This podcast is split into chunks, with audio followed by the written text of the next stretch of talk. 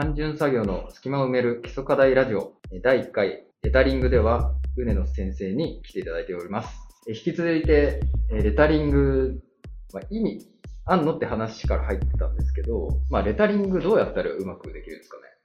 どうやったらうまくできる、はい、もう、ただ、無心に書くしかないかな。全じゃないですか、これ。あ、そうそうそうそう。あの、だんだんね、意識が遠のいていくあたりからうまくなると思います。それの域まで達するにはどれぐらい時間かけないといけないですかねいや、人によって違うけど、まあ多分、あの、多分15分ぐらい書き始めると、だんだん意識が遠のいてきて、もうただひたすら手が脳と関係なく動くっていう感じになると思います。ある種トランスの状態なんじゃないかな。僕とか、上野さんがやってたような量の復元とか文字の量だと、もう本当終わんないなってなってくるから、その感じはあるんですけど、はい、今やってるものって栄養に書いてるじゃないですか。はいこれって何枚もやりなくてもいいんですか？あ、はい。何枚もあの希望されれば紙を準備するので。で、大体みんな一発で終わらせて大体みんな一発で。だからか。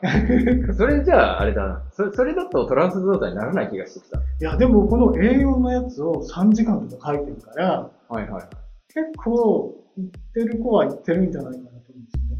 じゃあ、その集中してる時間によりきるってことですか？そうそうそう。多分、まあ20分とか30分ぐらいしか人の集中って持たないんで、うん、それをやって、ちょっと一つっていうのを繰り返してるんだと想像するんですよね。はい。それってそういうことって社会ってあるんですか？無心みたいな。えっ、ー、と、無心になることは結構あって、はい、僕ら、あの、アイディア千本ノックとかやったんです。はい。僕は化粧品のあのデザインをしてるんですけど、スケッチ1000枚とか書かされるんです。化粧品の、例えば、リップとか。そうそう。リップとかのスケッチを1000枚書く。1000枚。100、もう 100とか1000とか。してできてるそうそうそうそう。で、だんだんこう、すぐ思いつくのをさ、さーって書けちゃうんだけど、はい、でも数を書かなきゃいけなくなるから、だんだんこう、うんと、なんだろうな、トランス状態になってくるんですで、最初に思いつくのは、例えば円筒形とか、それがちょっとぐにゃってなってるとか、とか、いろいろやってたら、もうネタねえぞってなネタなくなった後からひねり出すっていう、多分力をつけると、もう無理やり追い込まれるんですけど、そういう状態に、まあ、要は、無意識の中にのアイディアを引っ張り出すみたいな、うん、そういうのがいいのかもしれない。あ、じゃあその入り口として、このレタリングがあるって考えれば、まあ、とにかく、どうやったらうまく書けるのかなって考えることすらダメってもうダメだ。全くいい。いや、この質問マジで意味ない。かもしれない。意味なかったな。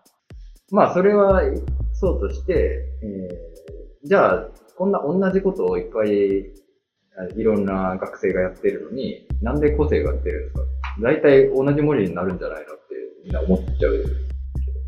えっ、ー、と、そう、仕上がりがね、まあ、なんていうのかな、徒競走にすると、ゴールが決まっていて、はい、それをどれぐらいのスピードで走り切るか、まあ、あの、見てる感じですかね。人によっては、すごい速く行ける人もいれば、まあ、ゆっくり到達する人もいるので、まあ、まあ、そこで個性が出る感じかな。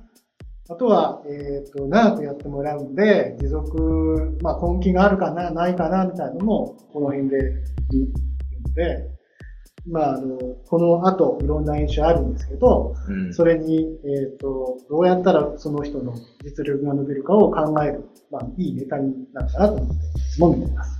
じゃあ、基本試されてる、あ、そうね。考えればいい。そうそう、そうだと思う。なんか嫌ですね。なんか嫌だよね。なんか嫌ですね、これ。いや、でもね、えっと、僕らも、あの学生の時はもうがむしゃらにやってたんだけど、えっ、ー、と、制度に入った後は、制度所達になって、それもがむしゃらにやらされるんですけど、うん、でも逆にだんだんこう、年を取って、まあ、見る方になったりすると、あの、これやってる意味がだんだん分かってくる感じですかね。なんか今までの話を総称すると、もう基本学生が教員の考えたそういうものの手で踊らされてて、なんか嫌だな、みたいな。そうか。聞こえないんですそうそうだね。嫌だね。嫌な方だな。そういう場合はどどうすればいいですかね？それに、いや、むしろこのがあラジオを聞いてしまったら逆に気づいちゃうそうだね。そう。そうした時の、まあ、やってる側としてのこう、どうやってモチベーションを高めていけばいいいいんですか？モチベーションの高め方か、あれじゃないですか、あの、すごい優秀なデザイナーになるイメージを持ちながらやったらいいかなと思います。例えば、その、今の話だと、梅野さんが、まあ、この学生はこういうタイプだとか、ゆっくりだけどすごい丁寧になるとか、うん、すごく最短距離で効率的にやってる人だねとか、あの、準備が用意周到だだから、書き始める前の段階ですごい頑張ってたねとかっていうのを見極めるわけです。はい、はい。それを自分に向けることも可能なんですか要は、自分はそういう人だっていうふうに思えるものどうかなやってる人たちはやってる時は分かんなかったかも。うん、や学生の時やってる時は、とにかく、綺麗に書きたかった。純粋に。これ綺麗に書きたいなっていう思いでやってたから、あんまりなんか、何本当にすぐ何にもめっちゃ向いてる人ですね。あ、そうそう、向いてるんだと思う。僕そういう人あのダメだった。本当に？もうちょっとなんでやってるんだろうなってなる。はい、ああ、そうか。それはならなかったな。だし、どうやってズルしようかな。ああ。ズルの仕方の方向に努力を向けるタイプ。なるほど、なるほど。で、それをやってる人を横目で見たりとか、あ、こいつうまくやってんな、みたいな。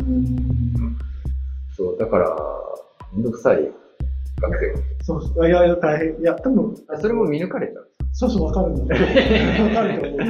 でもね、僕らの時って、上手い人がいたんですよ。本当に。はい。で、最初、やっぱり僕も下手くそだったんだけど、なんかその人のやってるのを覗いてたりすると、なんかちょっとコツみたいなのがあるわけ。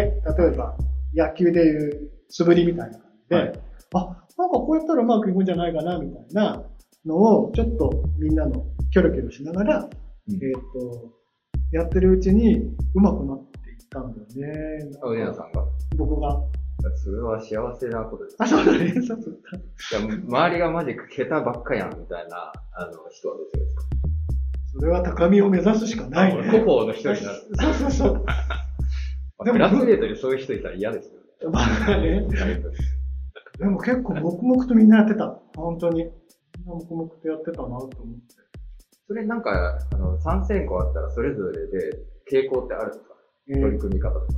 とね、ちょっとやっぱり選考によってあのメンバーが違うみたいで、うん、ちょっと綺麗に書ける人たちがいるのは、例年、例年、製品デザインの人とかない。なるほど。うん、なんでかわかんないんだけど、まあ真面目なのかな？性格的なのか製品のそういう感じありますそうあのちゃんとまっすぐパーストレスないとダメですよね、みたいなところで、もしかしたらそういうのが繋がってるのかもしれない。かもしれないね。その業界業界で求めてる人材の基本スキルみたいな。うん。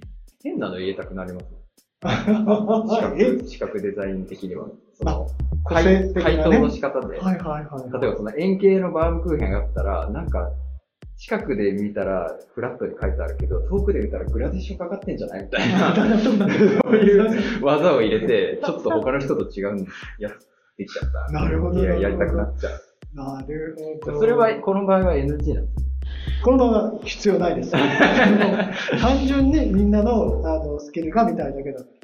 多分、そういう何かこの課題に対して、教員に対して人は吹かせようみたいなモチベーションがあると、なんか、なんでやってんだろうななってきて、そこに対してなんか反逆行為をしてくる人もいるかもしれない。最近はないですか？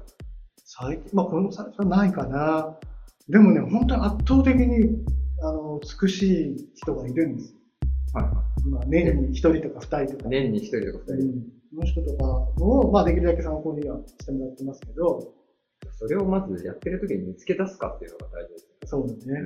うん。で、横の席に座る。うん、そういう感じで、うまく。まあ、結論としては、その、うまいやつを見つけ、その人の隣に座るっていう話そうそうそうありましたけど。はい。引き続き、このテーマで続けていこうと思います。ではでは。